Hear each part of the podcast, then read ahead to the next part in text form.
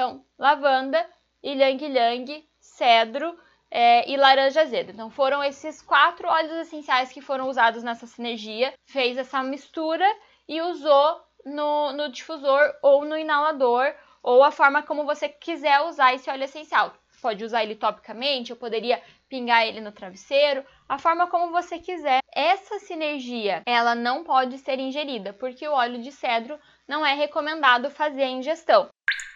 Música